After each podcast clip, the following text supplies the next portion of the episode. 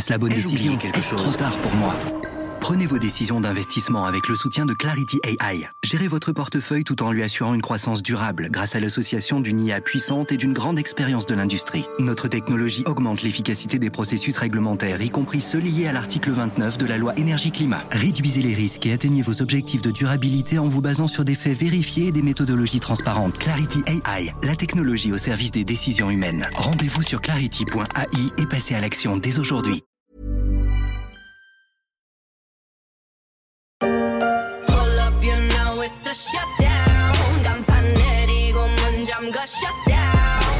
Shutdown, on ferme, pas parce que c'est l'heure de fermer le magasin au nez des Blackpink, mais parce qu'il n'y a plus un rond, plus un sous nada, on a tout dépensé et on ne peut même plus payer les fonctionnaires.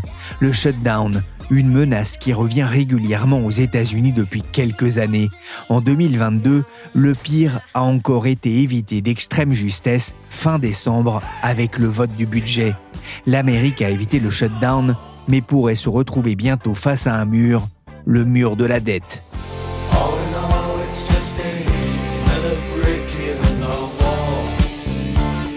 Je suis Pierrick Fay, vous écoutez La Story, le podcast d'actualité des échos, un podcast disponible sur Spotify, Deezer, Castbox ou encore Podcast Addict. Abonnez-vous pour ne manquer aucun épisode.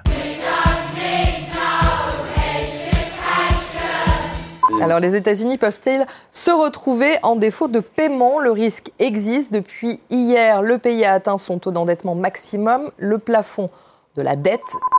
C'était le 19 janvier. Ce jour-là, les États-Unis ont touché le mur de la dette, ou plus exactement, le plafond de la dette fixé à un peu plus de 31 000 milliards de dollars, avec le risque de ne plus pouvoir faire face à certaines échéances. Un mois plus tard, le pire n'est pas arrivé, mais le ministère américain des Finances a dû prendre des mesures extraordinaires pour éviter un défaut de paiement de la première puissance économique du monde.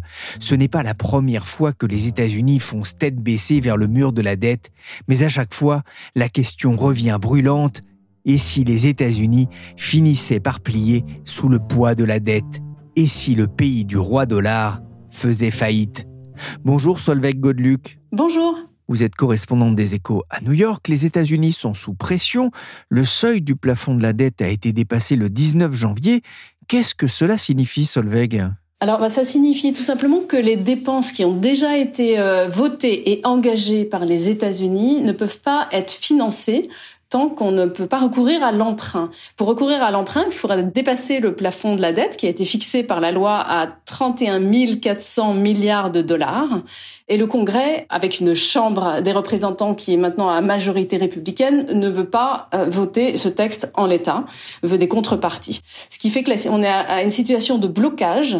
Alors, c'est pas encore tout à fait grave puisque depuis le 19 janvier, donc le, le plafond de la dette est virtuellement dépassé, mais on peut financer les, dépenses budgétaires en piochant dans des poches de financement euh, qui sont dormantes ou par exemple en retardant le versement des cotisations pour les, pensions des fonctionnaires, ce qui fait qu'on peut tenir euh, encore pour l'instant sans recourir à l'emprunt et donc euh, sans faire défaut sur la dette jusqu'à à peu près le mois de juin. Euh, c'est ce que dit le, gouvernement. Donc ça laisse effectivement un peu de temps euh, à Washington pour voir venir et régler cette question. Mais 31 400 milliards de dettes, c'est un plafond euh, énorme. C'est une dette assez impressionnante. On a du mal d'ailleurs à voir à quoi ça correspond. Mais pourquoi la dette a-t-elle autant grimpé aux, États-Unis ces dernières années? Alors d'abord, il faut relativiser. Hein, c'est 124% euh, du PIB. Euh, c'est une dette importante, mais elle est tout à fait comparable à ce qui existe dans d'autres pays développés. On connaît ça en France. Alors j'aimerais bien voir un pays qui n'ait pas augmenté sa dette euh, pendant la période du Covid, tout d'abord c'est vrai que pendant cette période, le, porte-monnaie a été ouvert. Hein. Il, y avait, il y avait une urgence nationale, une urgence mondiale euh, à régler les problèmes nés de la, pandémie, et les États-Unis ne font pas exception. D'ailleurs, euh, Donald Trump, qui était un, un président républicain, a lui-même augmenté le plafond de la dette trois fois. Donc il y a la période récente, mais on peut dire qu'il y a eu une, il y a eu une accélération de l'endettement euh, depuis George Bush à partir des années 2000, avec euh, à la fois les dépenses militaires, puisqu'il y avait quelques, les États-Unis mènent quelques guerres, Et puis les dépenses économiques, hein, l'expansionnisme sous Barack Obama, euh, encore sous Trump.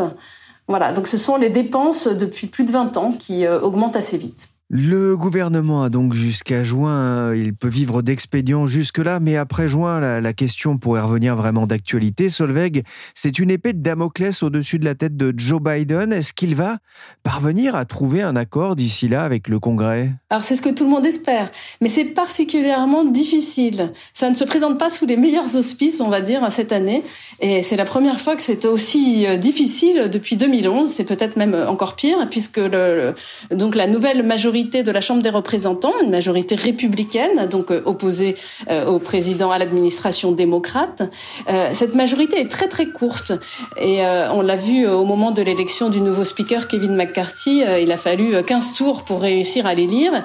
Et il a été obligé de montrer patte blanche auprès des plus radicaux de son parti au Congrès. Ce qui veut dire qu'il est obligé de montrer ses muscles et de dire on va être très très dur, on va exiger euh, beaucoup de contreparties de la part du gouvernement pour remonter le plafond de la dette. Donc c'est une, euh, une nouvelle majorité qui semble prête à aller euh, jusqu'au bord de l'abîme, hein, tout au bout de la falaise, pour jouer cette partie de bras de fer. Alors le seul espoir peut-être pour la majorité démocrate dans cette négociation, parce qu'il y a tout de même une négociation, euh, c'est que bah, finalement les, les républicains sont très divisés entre eux. Ils ont dit euh, ce qu'ils voulaient, c'est-à-dire euh, réduire les dépenses, mais ils n'ont pas dit comment le faire. Tout simplement euh, parce que ils ne savent pas quoi couper. Alors il y a un consensus tout de même sur le fait qu'ils voudraient réduire les dépenses qui ont été engagées par la, la, majorité actuelle pour les contrôleurs des impôts, pour avoir des financements supplémentaires pour contrôler les impôts. Ensuite, ils disent vaguement euh, qu'on pourrait réduire les budgets des agences fédérales. Alors c'est par exemple l'environnement, la santé, le FBI, la NASA, l'éducation, c'est très très large. Mais est-ce que euh, dans ces financements-là, on compte la défense? Ça, c'est une grosse question. Certains des républicains pensent qu'on a donné trop d'argent à l'Ukraine et qu'il faut arrêter maintenant et qu'il vaut mieux euh, se tourner vers les problèmes américains et financer les États-Unis. C'est un point très controversé, y compris parmi euh, les républicains. Ils sont pas tous d'accord sur ce point-là. Voilà. Donc, je pense que ces différences euh, entre eux pourraient aider à faire euh, peut-être la majorité actuelle à obtenir gain de cause et à, négocier en évitant un défaut de paiement. J'ai oublié de mentionner aussi tout de même le fait que Kevin McCarthy a promis qu'il ne toucherait pas à tout ce qui était sécurité sociale, aide alimentaire, soins des personnes âgées et des personnes euh, pauvres. Donc ça, c'est un bon point mais ça va rendre les économies d'autant plus difficiles à accomplir, puisque c'est quand même une partie importante des déficits. Et puis alors, il y a un dernier détail, c'est que une partie des, euh, des républicains euh, ne veulent pas juste réduire les dépenses, mais ils veulent les augmenter, par exemple, pour poursuivre la construction d'un mur avec le Mexique. On voit que c'est un dossier en tout cas extrêmement euh, politique. Hein. il y aura des élections euh, présidentielles euh, maintenant dans, un peu plus d'un an aux États-Unis. On ne sait pas justement quel sera le candidat en face de, Joe Biden, même si celui-ci se représentera. Un dossier très politique. Il y en avait eu un, autre, finalement, une autre bataille auquel Joe Biden a échappé. C'est la question de, ce qu'on appelle le shutdown aux, États-Unis. Oui, alors, il faut pas confondre, c'est pas la même chose. C'est-à-dire que l'histoire du plafond de la dette, le relèvement du plafond de la dette, ça concerne des dépenses déjà engagées, déjà votées, et c'est juste honorer les engagements des États-Unis.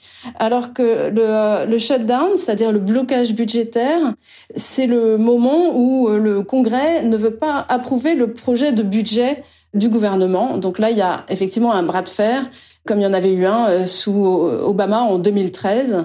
Et c'est effectivement des choses qui arrivent régulièrement.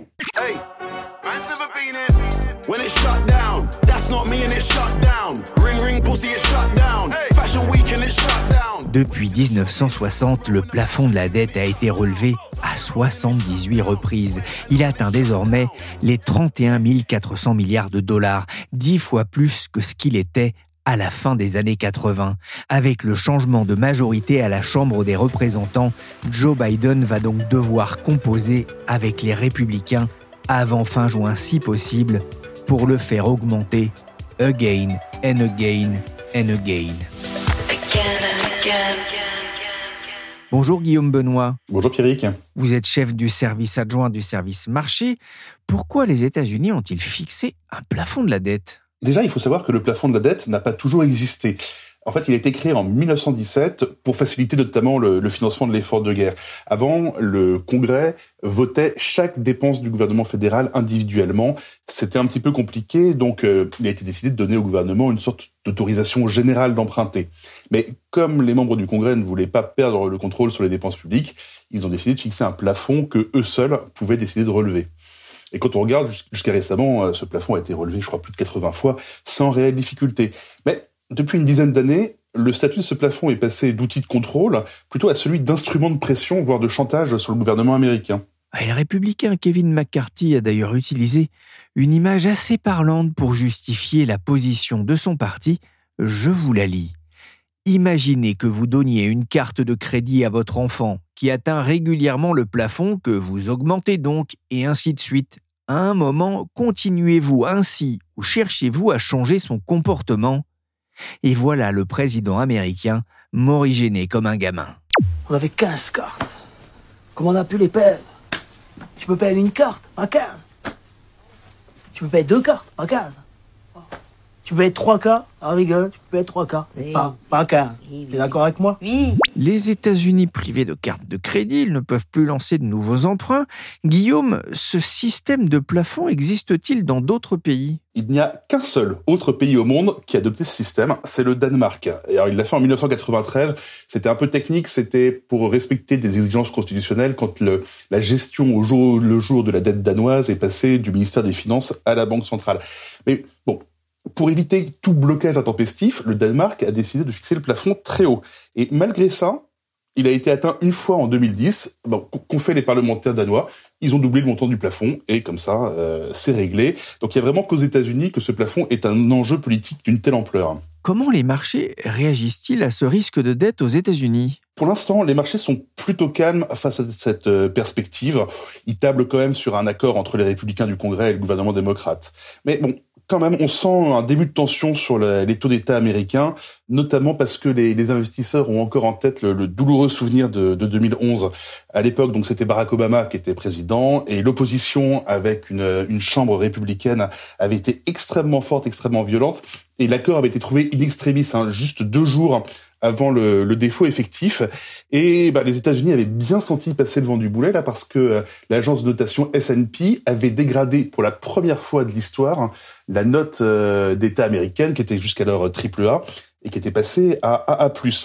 Et ça avait eu un impact même en termes de finances publiques parce que l'agence comptable américaine a estimé que ça avait coûté 1,3 milliard de dollars en plus en coût d'emprunt pour les États-Unis. Donc, le marché n'est pas complètement serein. Ils espèrent une, sortie par le haut, mais il y a toujours ce petit risque qui est derrière.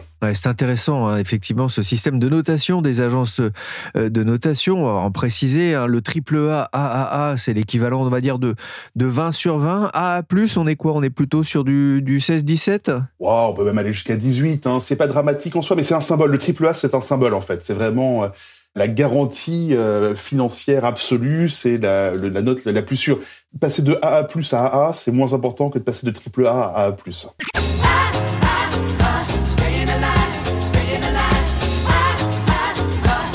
La dette américaine vient de dépasser les 31 000 milliards de dollars. Ça fait une dette de plus de 90 000 dollars par habitant, si j'ai bien euh, calculé. Mais pourquoi cela n'inquiète-t-il pas plus les investisseurs? Il y a plusieurs raisons. D'abord, quand on regarde, hein, même à ce niveau, la dette américaine ne représente que 124% du PIB. Ça fait un peu drôle de dire que 124% du PIB, mais si on compare par exemple à la France, eh ben la dette française au troisième trimestre 2022, c'était 114% du, du, PIB. Donc on est quand même en ligne avec euh, d'autres États euh, développés qui n'ont pas de, de problème immédiat de solvabilité. Et puis surtout, les États-Unis, ils ont un atout unique, c'est le dollar. C'est la devise de référence mondiale. Les transactions internationales sont libellées en dollars. Le pétrole, c'est libellé en dollars. Donc, ils ont une monnaie qui est universelle quasiment. Et pour payer leurs dettes, ils n'ont qu'à faire tourner la planche à billets. Il est globalement acquis que les États-Unis ne peuvent virtuellement pas faire faillite, comme l'avait expliqué Alan Greenspan, un ancien président de la Réserve fédérale, de la Banque centrale américaine. Et puis, mettons que le plafond de la dette soit irrémédiablement atteint. Hein. Bah, ça ferait bondir le coût des emprunts des États-Unis, donc par ricochet, celui des entreprises et des ménages. Mais on peut penser à ce moment-là que la Fed, comme elle l'a fait par le passé, viendrait sur le marché, achèterait des obligations américaines pour faire baisser les taux, ce qui ramènera le calme euh, sur les marchés. Donc, il n'y a pas de motif immédiat d'inquiétude euh, sur les marchés. Mais pourquoi les États-Unis ne remontent-ils pas plus ce plafond de la dette pour éviter euh, ces psychodrames à répétition? C'est vrai qu'avec ce plafond, en fait, les États-Unis s'infligent tout seuls un risque inutile à la fois sur leur stabilité financière, sur leur réputation de marché et donc sur leurs conditions de financement. Donc on pourrait penser effectivement qu'ils pourraient le fixer plus haut. Euh, on peut voir généralement quand les démocrates sont à la fois euh, à la tête de l'État et à la Chambre, ils adoptent une loi qui permet chaque année d'adapter automatiquement le plafond au niveau de dépenses. Donc comme ça, il n'y a pas de problème. Et on constate aussi que quand les républicains reprennent la majorité à la Chambre, eh ben ils annulent cette loi parce qu'ils veulent avoir cette mainmise sur le euh, les dépenses publiques. Depuis plusieurs années, certains proposent de supprimer ce plafond de la dette, carrément, comme ça, ça, réglerait définitivement le problème. C'est le cas notamment de Janet Yellen, l'actuelle secrétaire au Trésor, mais ça semble difficile. D'abord, il y a quand même un rôle très symbolique de ce plafond. C'est le symbole du contrôle du Congrès sur les dépenses publiques. Et puis alors, à l'heure actuelle, on voit mal les républicains euh, renoncer à un tel moyen de pression sur le gouvernement. On a bien compris que les États-Unis ne feront euh, sans doute jamais euh, faillite, mais peuvent-ils faire défaut sur leur dette, c'est-à-dire manquer un remboursement, ce qui, a priori, en l'état de mes connaissances, ne leur est jamais arrivé? Alors effectivement, même si les marchés espèrent toujours un accord, le risque n'est pas complètement écarté, notamment à cause de la pression qu'exerce son aile droite sur Kevin McCarthy, le président de la Chambre des représentants. Donc les marchés redoutent en fait une erreur, un délai un peu dépassé. Donc effectivement, le risque peut pas être écarté. Après, comme vous l'avez dit, hein, il s'agirait d'un défaut technique. C'est pas une insolvabilité du pays, c'est pas comme l'Argentine qui pouvait pas rembourser sa dette. Les États-Unis pourront toujours rembourser leur dette. Mais si ce défaut intervenait, ce serait quand même plutôt mauvais genre pour un État dont la dette est toujours considérée comme la plus sûre au monde. Effectivement, pour l'anecdote, hein, les États-Unis ont fait défaut à quatre reprises par le passé, si on entend par là qu'ils n'ont pas respecté scrupuleusement euh, les conditions de remboursement des investisseurs. Euh, par exemple, en 1933, ils avaient promis de rembourser certaines obligations en pièces d'or, mais ils ont finalement payé en papier-monnaie techniquement, ça peut être considéré comme un défaut, mais ça n'avait pas eu de, grandes conséquences. Que se passerait-il si cela devait quand même arriver, si les États-Unis faisaient défaut sur leur dette? Bah, Ce serait quand même un cataclysme pour les marchés, hein, parce que la dette américaine, c'est la plus profonde, c'est la plus liquide, et donc, comme je disais, elle est jugée la plus sûre au monde. Donc, tout le marché obligataire serait impacté parce que tous les autres taux finalement euh, sont en partie fixés en relation avec euh, les taux américains. Donc ça pourrait entraîner des mouvements assez violents par ricochet, notamment pour la dette des pays émergents. Pour les États-Unis aussi, bon, les conséquences à court terme seraient un peu difficiles à gérer. Si le plafond de la dette est atteint, il est communément admis que les États-Unis continueraient à payer euh, les intérêts de leur dette pour éviter de se retrouver en défaut. Mais ça veut dire qu'il faut que Joe Biden explique qu'il préfère payer Wall Street et les investisseurs étrangers plutôt que les pompiers, par exemple, ce qui est intenable euh, politiquement. Donc, effectivement, ce, défaut pourrait arriver, et même si ça arrivait euh, sur une obligation, même si c'est que pendant quelques heures, il y aurait des conséquences durables pour la dette américaine. D'abord parce que les investisseurs échaudés par cette première risquerait de demander à l'avenir une prime de risque plus élevée, donc ça augmenterait le, coût de la dette américaine. Et puis, ben, par ricochet, ça réduirait la confiance dans le dollar. Et donc l'appétit pour le billet vert au profit d'autres devises et donc d'autres obligations d'État. C'est encore de la fiction, hein, mais on le voit, les conséquences seraient importantes pour les finances des États. Et l'agence Moody's Analytics a, aussi travaillé sur les conséquences économiques d'un défaut des États-Unis. Oui, tout à fait. Alors, c'est des estimations, mais pour Moody's, le défaut des États-Unis coûterait 4% au pays en termes de PIB l'année où il intervient. Le chômage passerait de 3,5% actuellement à 9%, et à Wall Street, les actions s'effondreraient de 30% en moyenne.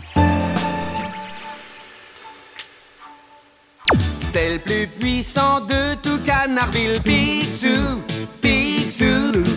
Il vaut des milliards en or, en dollars, Picsou. À ce stade du podcast, je voudrais vous rassurer, les États-Unis ont une dernière carte en main, une sorte d'assurance tout risque, une pièce, sorte de sous-fétiche à la Picsou ou de collier d'immunité pour prendre une image plus récente. Les explications pour la story de Nessim Haït Kassimi, journaliste au service marché. C'est la fameuse pièce de 1000 milliards de dollars qui est un petit peu comme le, rituel sur le relèvement du plafond de la dette et remise un petit peu sur le, devant de la scène à chaque crise et notamment chaque année depuis à peu près une dizaine d'années. Le fait que hum, la société qui émette les, pièces puisse émettre une pièce en fait en, platine qui échappe, on va dire, un petit peu à tout type de restriction est une idée en fait assez ancienne qui est née à la fin des, années 90. Alors à l'époque, cette euh, facilité est passée assez inaperçue. Vous savez que quand l'agence américaine de numismatique émet des pièces en argent, en or ou dans d'autres matières, elle doit obtenir en fait une sorte d'aval et de restriction. Mais le platine, pour une raison un petit peu inconnue, a échappé totalement à cette idée. Et cette facilité, en fait, a été redécouverte de manière un petit peu fortuite, notamment par les démocrates, lors de la grave crise de la dette en, 2011. Qu'est-ce que c'est que cette pièce? Alors, c'est une pièce qui peut valoir tout simplement euh, un dollar, mais qui, de manière, on va dire, euh, arbitraire, et pourrait en valoir en fait beaucoup plus. Ce qui d'ailleurs crée une sorte de débat, un petit peu, une controverse aux États-Unis, puisque, en quelque part, le fait que cette agence puisse émettre, euh, on va dire, de l'argent euh, de manière euh, sans véritable contrôle et sans contre-pouvoir, crée, on va dire, des remous, car ça rappelle le fait que la planche à billets, ou pour être plus précis, la presse à pièces, peut fonctionner de manière totalement autonome et surtout sans l'aval du Congrès. Et c'est notamment les, les républicains qui critiquent beaucoup cette astuce en disant que quelque part, émettre cette pièce, ça permettrait d'éviter tous les débats au Congrès entre euh, démocrates et républicains. Ce qui est incroyable avec cette pièce, hein, vous le disiez, elle pourrait valoir en fait euh, un dollar, elle en vaut 1000 euh, milliards. Elle est en platine, et alors ce que vous écrivez, c'est qu'elle devrait peser 28 500 tonnes de platine au cours du platine actuel pour atteindre cette valeur en fait. Oui, alors si les États-Unis émettaient cette pièce en ayant, on va dire, en garantie un montant équivalent de platine, je crois que ça représenterait aux alentours de 30 ou 40% de la production mondiale de platine. Car vous savez, ça a été un des grands débats, notamment lors de la fin de l'étalon or, quand les monnaies étaient émises avec des garanties derrière en termes d'actifs sûrs comme l'or. Là, en l'occurrence, bien évidemment, cette pièce, sa valeur serait totalement arbitraire et ce qui justement justifie la levée de boucliers, notamment dans le camp républicain qui dit, certes, cette astuce, ça permettrait grosso modo aux États-Unis de se faire, on va dire, un prêt d'urgence à lui-même, le temps que le relèvement du plafond de la dette soit réglé. Et après, on va dire, cette pièce, entre guillemets, serait détruite. Mais les républicains disent, quelque part, si on commence à utiliser ce type d'astuce, on pourrait se dire que quelque part, on pourrait émettre des pièces de manière euh, totalement désordonnée et sans contre-pouvoir. Et on, quelque part, on ferait de la création monétaire en dehors de la Banque centrale, en dehors du Trésor, quelque part, ça créerait un, grand problème en termes de, gouvernance des États-Unis et de crise de, on va dire, de la représentation politique. Merci à Guillaume Benoît et Nessimaïd Kassimi du service Marché des Échos et merci à Solveig Godluc, correspondante du journal à New York. Cet épisode de la story a été réalisé par Willy Gann, chargé de production et d'édition Michel Varnèche.